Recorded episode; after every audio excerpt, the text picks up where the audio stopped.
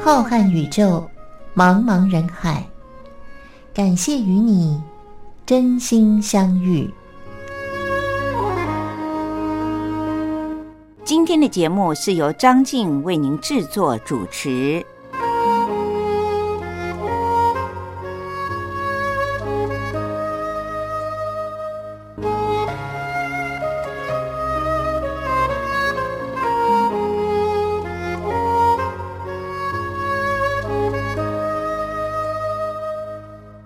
位听众朋友，大家好，我是张静，又到了张静在星期天晚上的零点十分的真心相遇节目当中，和大家一起闲话家常，听听好歌的时候了。感谢您今天的收听。今天是二零二一年的五月二十三日。上星期的节目里面，张静记得曾经和大家介绍了，现在由于资讯丰富。医学研究发达，所以呢，如果我们能够多关注一些对于自己身体健康有帮助的资讯，并且把它努力的实践在一日三餐或者是生活当中的话，其实未来的人类的确可以对抗老化，也就是古代人所说的延年益寿、青春永驻。那在上星期的节目当中，张静为您搜集到了，就是告诉我们说，一个人最好能够在饮食当中摄取到六种颜色的食物，同时还为大家介绍了十种能够帮助我们抗老、保护身体健康的蔬菜和水果。其实，如果仔细听这个节目的话，您。一点一点的记在头脑当中，渐渐的就可以完全的做到了。当然，运动是不可少的。那针对上星期节目当中呢，曾经谈到绿茶的好处，因为绿茶里面含有丰富的儿茶素，所以它也变成了十大抗老食物的第一名。结果张静发现，其实红茶也很好。但是在上星期的节目当中，竟然一直在专注于说喝绿茶有多少的好处。那么今天呢，在节目里面就会为您补充一些关于喝红茶有哪些好处呢？不过节目的一开始，还是按照惯例，先为您点播一首好听的歌曲送给大家。最近在台湾很红的孙盛熙。他已经成为了很多现场演唱会的最强的嘉宾，因为他很有现场唱歌的实力。我特别为大家挑了这首孙盛熙所唱的《微笑带过》，让我们在凡事遇到了不顺心的时候，都能够像这首歌的歌名一样微笑带过，那么又会有很好的心情了。我们现在就一起来听听孙盛熙带来的。微笑带过，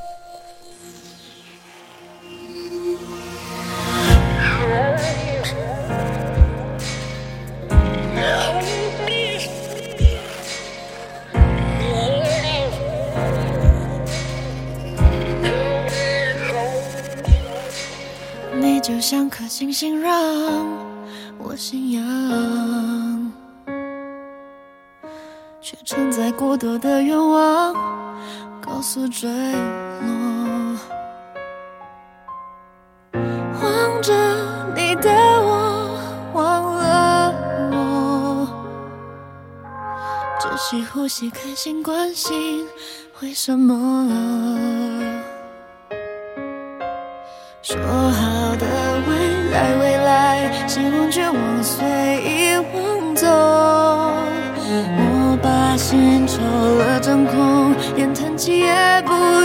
放过。想要到更美的地方，放得下笑容的远方。谁说醒来能变成谁的后来胡说？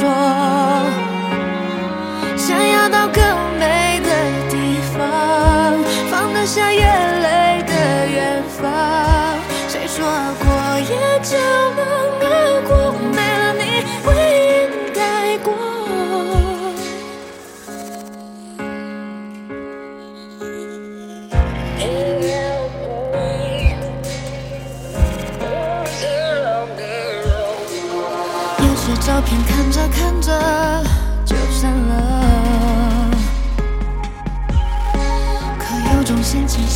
写着死的难受。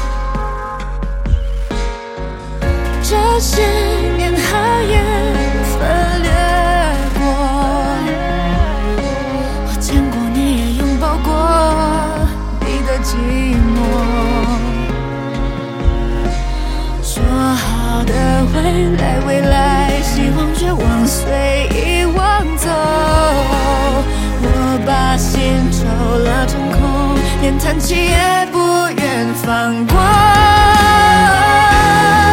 想要到更美的地方，放得下笑容的远方。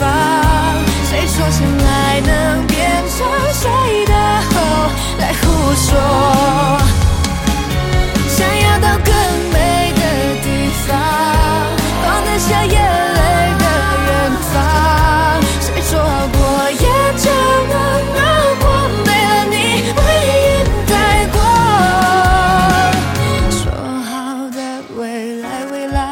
希望绝望随遗忘走。我把心抽了真空，连叹气也不愿放过。离开，离开了多久，才剩下唇上的是我？怎么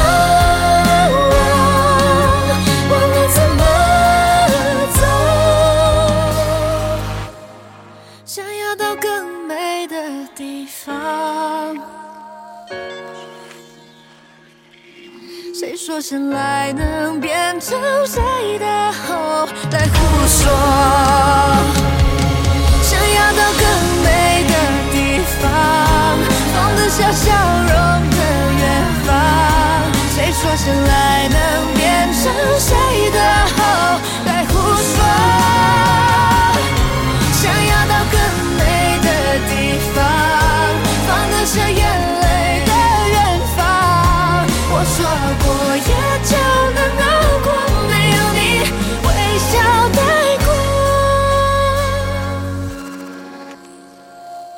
各位听众朋友，我是张静。回到真心相遇的节目当中，上星期张静为您介绍十大食物的时候，排名第一名的就是绿茶。不知道各位听众朋友们还记得吗？因为它含有丰富的儿茶素，我想很多人不需要张静介绍，早就已经知道这则资讯了。但是，一直强调绿茶，却忽略了红茶。其实，不论是绿茶还是红茶，除了儿茶素可以帮助我们抗老化之外，它也有其他对于我们大脑很多的好处，那就不分是绿茶还是红茶喽。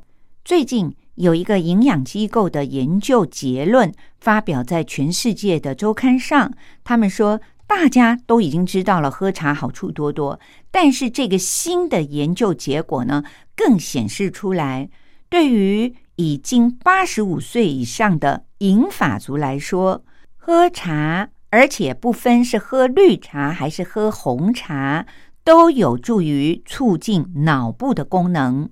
如果一天喝超过五杯红茶的人，不但大脑会觉得比较专注于他想要注意的那件事情，而且也能够维持比较长的时间的注意力。英国的纽卡索大学的研究团队就针对当地超过了一千多名，而且是八十五岁以上的年长者进行了追踪调查。这项研究从二零零六年一直到二零二零年都持续的进行着，所以是很长的一段时间。结果发现，如果这个八十五岁的银发族，他每天都有习惯喝超过五杯茶的人，不论是红茶还是绿茶的人，具有更高的精神集中力，还有更为准确的记忆力和反应的速度。我们知道，人年纪大了以后，脑部会慢慢的退化、老化，于是呢，对于一件事情的专注力还有记忆力呢，和反应就变得比较慢了。但是如果每天都喝超过咖啡杯五杯茶的人，他们对于进行缝纫啊、拼图啊，甚至于是开车的能力都有很大的帮助。虽然这些英国的研究团队说，目前他们还没有办法确定究竟是因为喝茶把儿茶素喝进了身体里，所以有这么好的结果呢？还是因为这些老人家他为了要喝茶，每天都有泡茶的习惯，也或者是因为他们喝茶的时候都有同伴在一起聊天、喝下午茶的习惯，所以才促成了他们的脑部功能这么的好。不论是哪一种原因，但是研究人员都认为，养成了喝茶的习惯，绝对是对于一个老人的脑部功能有很大的帮助的。因此，当这项研究的成果发表在了国际的医学期刊上以后，立刻让很多的国家都开始提倡老人家们不妨在家里泡泡茶、喝喝茶。虽然现在因为疫情的关系，没有办法和亲朋好友们坐下来泡茶、串门子聊天，但是一个人如果能够养成泡茶和喝茶的习惯，绝对对于脑部功能延缓退化是有着很大的帮助的。希望这项资讯呢，提供给我们的听众朋友们。我们都知道，中国人尤其爱喝茶，而且我们生产了全世界最好的茶。那么，不妨就在日常生活当中养成泡茶、喝茶的习惯吧，不要跟着西洋人都喝有糖的饮料。事实也证明了。喝有糖的饮料对于身体绝对是有着很多的坏处的。希望今天在节目当中和大家分享这则虽然很短的资讯，但是能够提振我们对于喝茶有一种冲动，也希望大家养成这样的好习惯。接下来，张静要为您选播一首歌，这是我好久都没有在节目当中播放他的歌曲的，但是我是很喜欢这位歌手的，那就是戴佩妮，他所唱的《我的快乐大于我的悲哀》。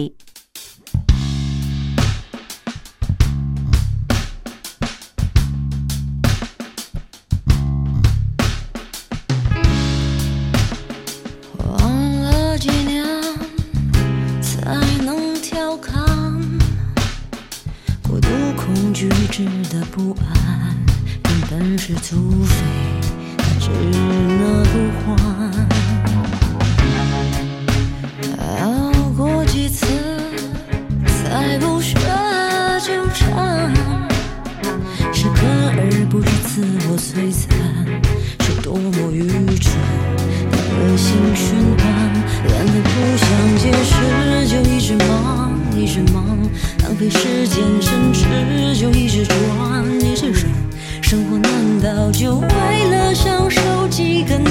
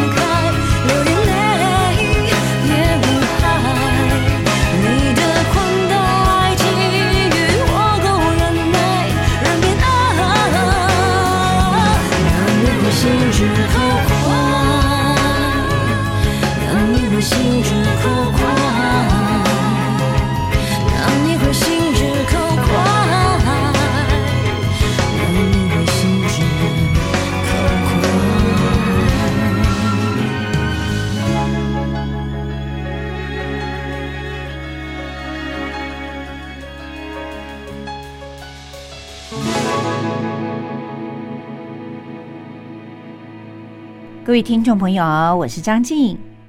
我想，活在现代的人，减重大概是不分国籍、不分您在世界上的哪一个角落，已经变成了全地球人类的话题了。减重当然就是为了我们的身体好，因为现在有很多新陈代谢科的医生都证实，只要减下去几公斤，或者是百分比减了多少，那么就可以用来预防，甚至是逆转你已经得了糖尿病的人，都可以让糖尿病的症状呢变得比较轻。过去都建议说，大约要减重百分之五到百分之十，也就是说，如果您是一个六十公斤的糖尿病的前期的病人的话，那建议您最好能够减低百分之五，就是三到六公斤，这样就可以有助于糖尿病的发病率了。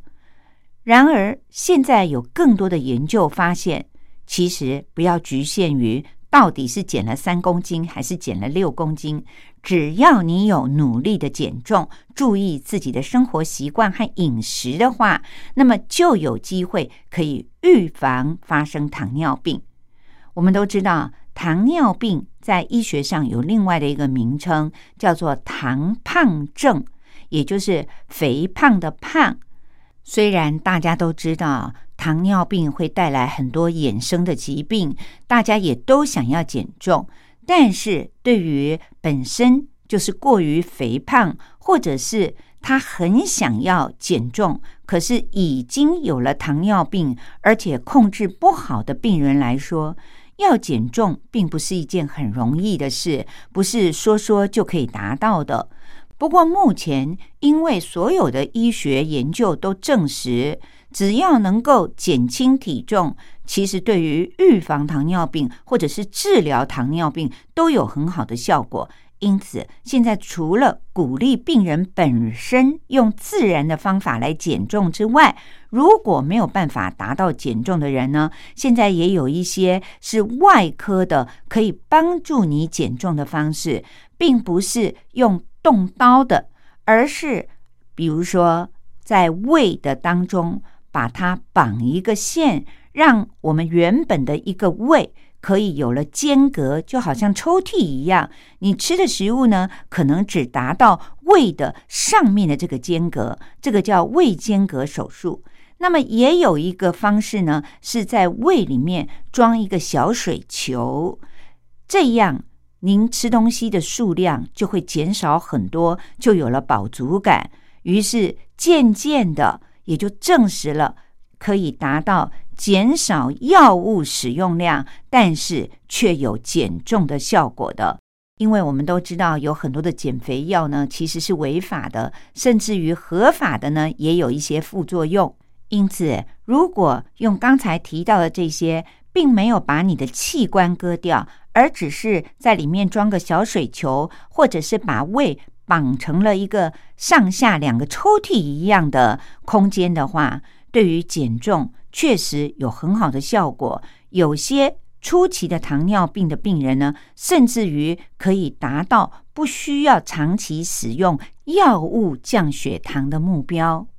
不过，新陈代谢科的医生也提醒，在台湾有一部分的糖尿病人啊，他其实体重并没有过重，而是体重过轻，所以重点就不是摆在减重了，而是要调整他的饮食比例和增加运动的量。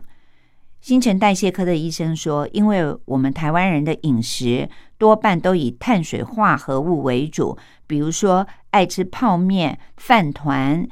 以及各式各样的牛肉面等等，常常呢也有一些上班族，每一餐都是用面包来解决。其实不论是面条、饭团，或者是面包，它主要的组合物就是碳水化合物。碳水化合物的摄取量呢，一直都是太高的。如果我们饮食当中的碳水化合物的比例过高的话，就很容易诱发糖尿病。已经有病的人呢，则会血糖控制的不好，让病情更为恶化。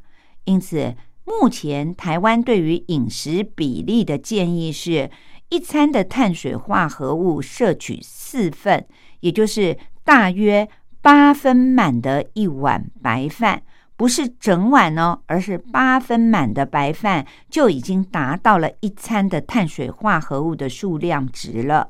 其实，如果想要更积极的控制和预防糖尿病的话，那么碳水化合物应该要降为两份，也就是半碗白米饭，大概就已经达到了一餐的碳水化合物的标准值了。更重要的是，病人应该要先了解自己是不是有罹患糖尿病的危机。如果家族有遗传的话，那么就是要定期做追踪检查。什么样才是糖尿病的前期的定义呢？那就是当您空腹的时候，血糖每百毫升的血液不能超过一百毫克。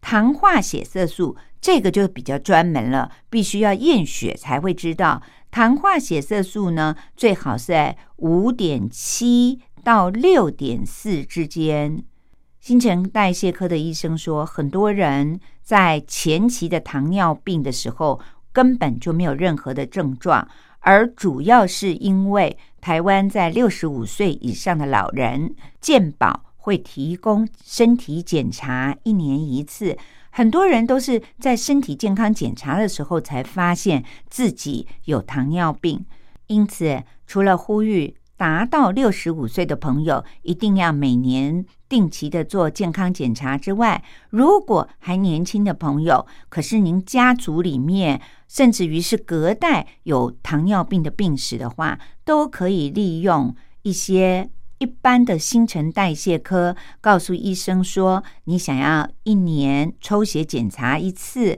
至少验一下自己是不是空腹血糖在一百以下。糖化血色素不要超过六点四，这样您就可以安心一年了。除此之外，更要提醒女性的朋友，因为女性的朋友有的人呢，在怀孕的时候，因为体重增加太多，会有所谓的妊娠糖尿病。而在怀孕的时候，曾经有过妊娠糖尿病的妇女朋友，即便生完孩子，您的血糖可能已经恢复了标准期，但是未来在您更年期以后，罹患糖尿病的风险还是比别人要来的高许多，更应该要每年密切的接受定期检查。各位听众朋友，减重的好处。的确有很多。今天呢，和您分享的是对于预防糖尿病，还有对于糖尿病血糖控制不好的病人，减重也是一个很重要的关键因素。除此之外呢，其实它对于我们的心血管疾病等等也是有着很大的影响的。因此，特别在节目当中呼吁我们的听众朋友，减重很重要，不要让自己身体一直都处于过于肥胖的状态，而过于肥胖。正是目前全球每一个国家普遍的现象，因此呼吁各位听众朋友，为了我们自己的身体健康，一定要注意哦。每天都去磅磅体重吧。如果胖了一点，三五天减下来是比较容易的；如果累积了太超重了，那么想要减也变得很困难了。希望大家都有危机意识哦。接下来，在张静为您。讲述历史故事之前，让我们先来听听林俊杰所唱的关键词。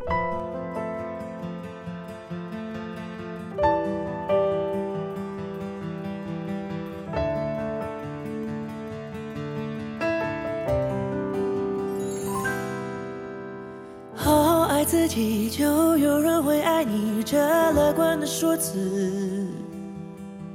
幸福的样子，我感觉好真实，找不到形容词。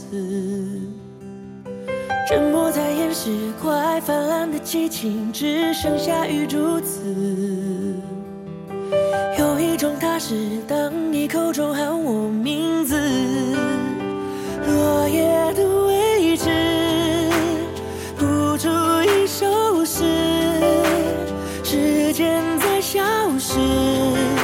们的故事开始，这是第一次让我见识爱情可以慷慨又自私。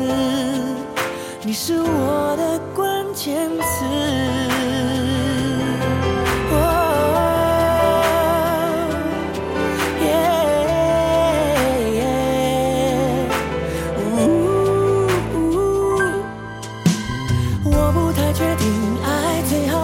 只是讽刺我名字，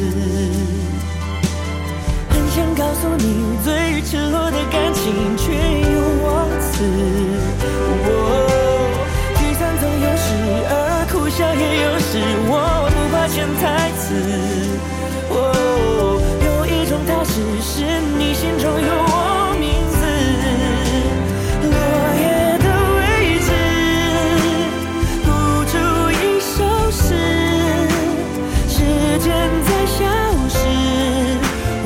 的故事开始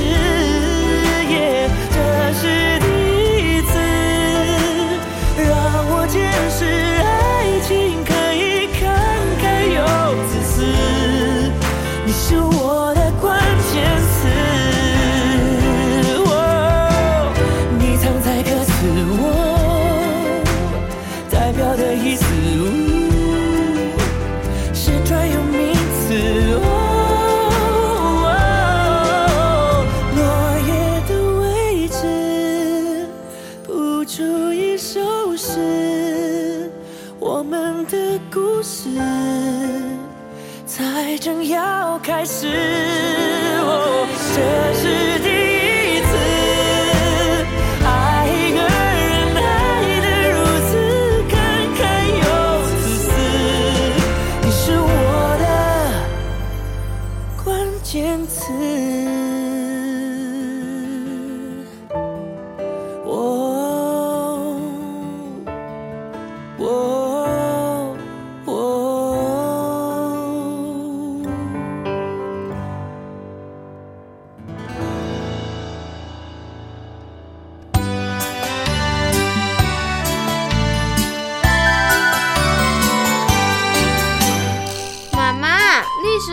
学啊，不会啊，历史就是我们中华民族的故事啊。哎呀，你就把它当成故事来听，这不就有趣了吗？真的吗？听故事当然好玩啊，可是老师上课又不讲故事。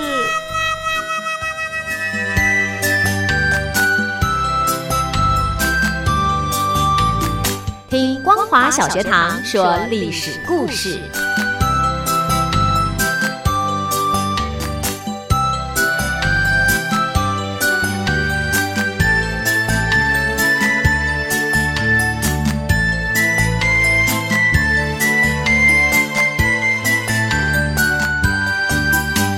各位听众朋友，又到了张静为您说历史故事的时间了。从二零二一年的五月开始，我们结束了上一次为您介绍的全世界知名的宫殿建筑的历史。接下来，张静将要为您讲述的是刊载于台湾的传记文学上，选自于福建师范大学中文系的副教授陈宇先生所撰写的。美国头号中国通在中国讲的是谁呢？就是在全世界号称是研究中国最透彻的外国人费正清和他的朋友们。当然，陈宇先生出版了很多关于美国、中国以及费正清的书籍，刊载于传记文学上的这些片段，只是揭露其中的一些论文而已。由于揭露的文章对于费正清这个人并没有很详细的介绍，因此张静特别找了资料，希望各位听众朋友在听张静讲历史故事之前，能够先了解。就像我本人一样，我们并不是生长于那个年代的人，对于费正清到底是谁，可能一无所知。因此，张静将会在每一次讲述之前，先为您介绍为什么这位道地的美国人被称为是头号的中国通呢？费正清的生平是我们应该先要了解的。费正清是在西元一九零七年生于美国的南达科他州的休伦，他是父母的独生孩子。先后曾经求学于威斯康星大学的麦迪逊分校以及知名的哈佛大学。一九二九年，费正清获得了罗德奖学金，因此到英国的牛津大学去求学。他研究的题目是十九世纪中国和英国的关系。为了要撰写博士论文。他在一九三一年，也就是到了英国以后的两年，曾经到中国去进行调查和进修，考察海关的贸易，在华北协和华语学校里面学习中文，主要是受教于蒋廷福。他也曾经短期的兼职清华大学经济史的讲师，这期间。他在北平结识了北京大学的校长胡适，还有北平的社会研究所的所长陶孟和，以及中国的地质调查所的研究员丁文江等人，并且和外文的教授叶公超，以及建筑学家梁思成和林徽因夫妇，哲学家金岳霖，政治学家钱端升和物理学家周培源等人都结成了好朋友。一九三二年的七月，在北平，费正清和未婚妻费慰梅，他是研究中国艺术和建筑的美国学者，两个人结婚了。这对夫妇的中文名字都是由梁思成所命名的。之后，也在中国收养了两个女儿。一九三五年，费正清夫妇第一次的离开了中国，在取得了英国牛津大学哲学博士学位以后。一九三六年，他回到了美国的母校哈佛大学的历史系任教，并且从一九三九年起，和美国的日本问题专家赖肖尔一起开设了东亚文明的课程。一九四一年，费正清被征召到美国的情报协调局里工作。这个单位在第二年，一九四二年的六月十三号。就分裂成为了两个单位，一个是美国战略情报局，另外一个则是美国战时新闻局。他任职于研究分析处，前往了华盛顿工作。一九四二年的六月二号，美国情报协调局的局长多诺万上校任命费正清为驻华首席代表。这一年的九月二十五号，他飞抵重庆。担任美国战略情报局的官员，并且兼任美国国务院文化关系司对华关系处的文官，以及美国驻华大使特别助理这三个职位。一九四五年的十月到一九四六年的七月，他再一次的来到了中国，担任美国新闻署驻华分署的主任。结束了在中国的任职之后，他在一九四七年返回了哈佛大学任教。一九五五年，在福特基金会的支持之下，主持成立了东亚问题研究中心。这个研究中心后来还曾经获得洛克菲勒和卡内基基金会的赞助，并且在一九六一年更名为东亚研究中心。二零零七年又再度的更名为费正清东亚研究中心，以资纪念他本人。在费正清直接或者是间接主持研究中心的几十年里，哈佛大学东亚研究中心成为了美国东亚问题研究的学术重镇，而他本人也成为了在美国研究中国的学界领袖人物。一九四九年中华人民共和国建国以后，费正清对于中国共产党执政。将来会遇到的问题做出了预测。他指出，将来会遇到三个问题：第一是人口问题，第二是官僚腐败的问题，第三则是强调思想统一，使得整个民族丧失了创造力的问题。费正清在四零年代末是预测了毛泽东和共产党会获得胜利的中国通之一。他主张要和中共建立关系，以符合美国的利益。但是很多美国人都指责这些中国通出卖了盟友，协助散播共产主义和苏联的影响。由于被认为过于同情共产主义，他在一九五二年申请去日本的签证也被驳回了。而在美国国会。调查谁输掉中国的原因时，他被要求要在参议院的内部安全小组委员会上作证。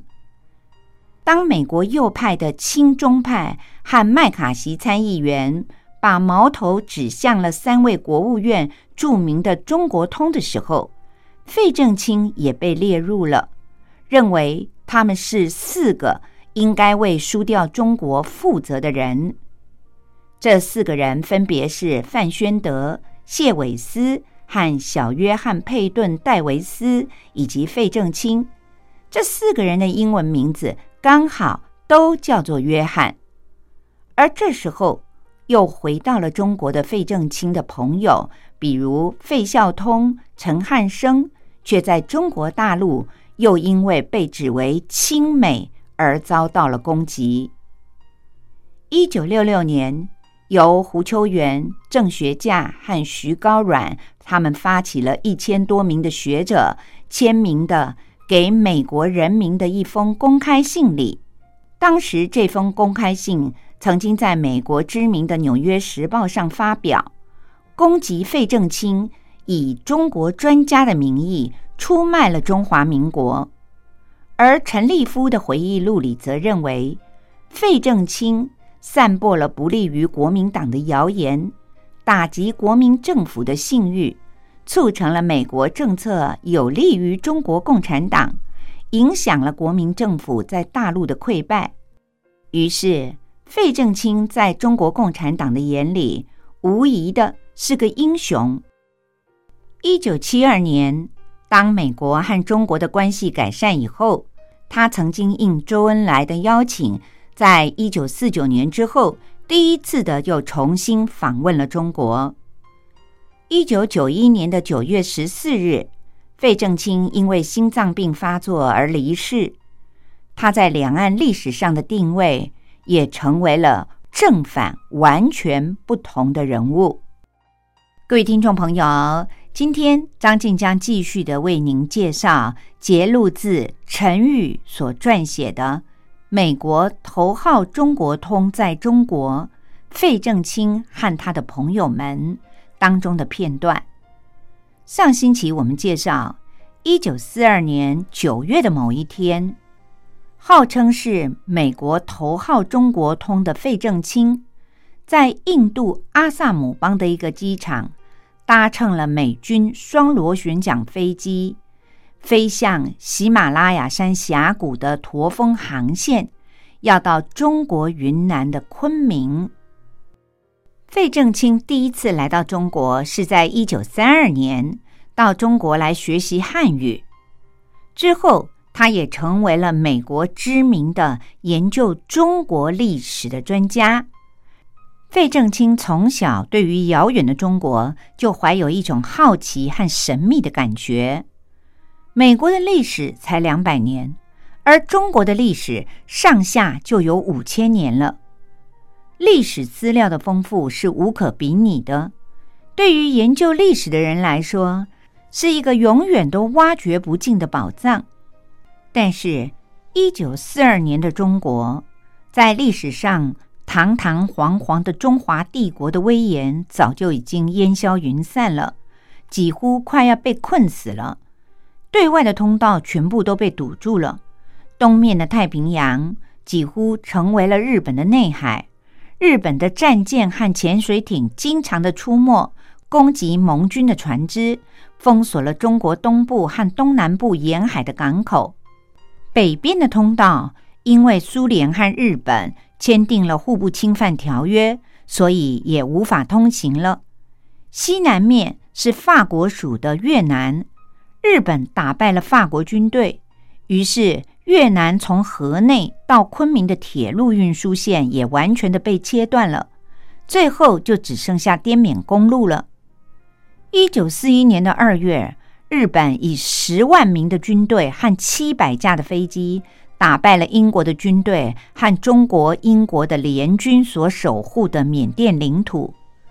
自此，中国完全的被孤立了，就像一只被钢圈紧紧的扎住。就只剩下西南方向经过喜马拉雅山峡谷通往印度的天空了，但是那是一条没有航线、环境和气候都非常恶劣的空中的虚无的线。当时美国的总统罗斯福担心被重重包围的中国，如果再有什么失利和挫折，那么将会严重的影响到盟军在亚太地区的战略行动。于是。极力的促成国会拨款，支持开通了所谓的驼峰航线。驼就是骆驼，峰则是山峰。终于，在美国空军和中国航空人员共同的努力之下，开出了这一条空中的通道。飞机在驼峰航线上惊险的飞动着。费正清所搭乘的这个双螺旋桨飞机。就是经由驼峰航线要进入云南的昆明，飞机突然非常急剧的跳动了起来，进入了险象环生的地区。费正清的思绪也被拉回到了现实生活。机组里有一个少尉，正是他的同乡，走到他的身旁，指着飞机双翼之下群峰狭峙的山谷里一片片闪亮的地方。他说：“那些闪亮的地方都是当时坠毁飞机的残骸。”费正清此时透过了窗户往下看，就像是一块块沉在水底的镜片一样，发出了朦胧的反光。这位少尉接着说：“其实有好几次，我们的飞机都没有任何故障的征兆，却莫名其妙的就坠毁失事了。”大家都是百思不得其解，后来才发现，原来是日本人在附近用无线电波干扰误导我们的联络讯号。自此之后，我们就常常凭着这个反光来判断航线是不是有偏离。这种失事飞机的铝块和铝片布满了这一带的山谷当中，因此我们也把这些山谷称为是铝谷。铝片的铝，但是失事还是难免。有些人有幸的跳了伞，但是下面却荒无人烟。靠近缅甸北部的地方有我们组织的搜救队，但是效果却微乎其微。像有一次，搜救人员翻山越岭，好不容易找到了一个跳伞的飞行员，却被高高的挂在树上，已经好几天了。被虫和蚂蚁给吞噬了，只剩下了一副骨架，惨不忍睹。至于掉在峡谷比较深的地方的，那可能就永远都找不到了。此时，飞机窗外峡谷两边的山峰不断的迎面扑来，在后面则是白凯凯的雪峰。这位少尉显得神情凝重，过了许久，才接下去的说：“约翰，就在这下面，长眠着一位我们新罕布夏州的一个同乡，他叫做汤姆。不过。”大家更喜欢叫他小汤姆或者是小弟，因为我们的胡渣粗硬的像刷子，而他的胡须则是毛茸茸的，像一个小孩。前一天晚上我们还在一起喝酒呢，第二天他就失事了。当时他才二十一岁。原先听人讲，飞行当中如果遇到了不测，缅甸北部。以及一些地方好像还可以有提供迫降的开阔的地方，也有河滩或者是灌木丛林。因为如此，所以费正兴就向这位少尉打听说：现在我们到底是离开阔的地方，还是河滩或者是灌木丛林，离哪边最近呢？这位少尉耸耸肩，沉默了，似乎有一点忌讳。过了一阵子，他才轻轻的回答说：“上帝。”这时候，只能够听到飞机发动机吃力的轰隆隆的声音。他们两个人都默默不语。最后，还是这位少尉打破了沉重的气氛，说：“你知不知道，我们航空队里还有一位穿着黑袍的人，就是牧师。”随时都可以为大家做葬礼的祷告，不过有些葬礼是没有遗体的，也没有棺木的，全部都在这山谷当中。少尉用手指戳了一下机翼下蜿蜒盘旋、黑黝黝阴森的恐怖峡谷。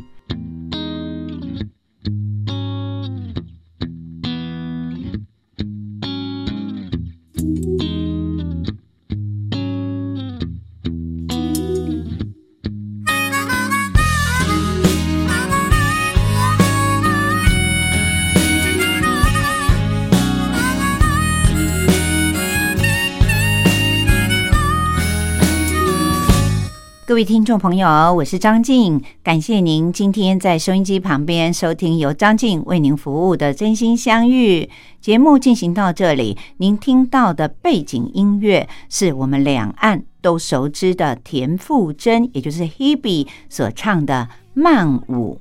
今天的节目就为您播送到这里了，谢谢各位听众朋友们的收听。下个星期的星期天晚上零点十分，张静依然会在《真心相遇》的节目当中，和各位听众朋友们一起听听好歌、闲话家常。也希望大家不要忘了按时的收听。祝福各位听众朋友们身体健康，一切平安快乐。我们下星期再见喽，拜拜。不打算失去，没有幸福不加代为。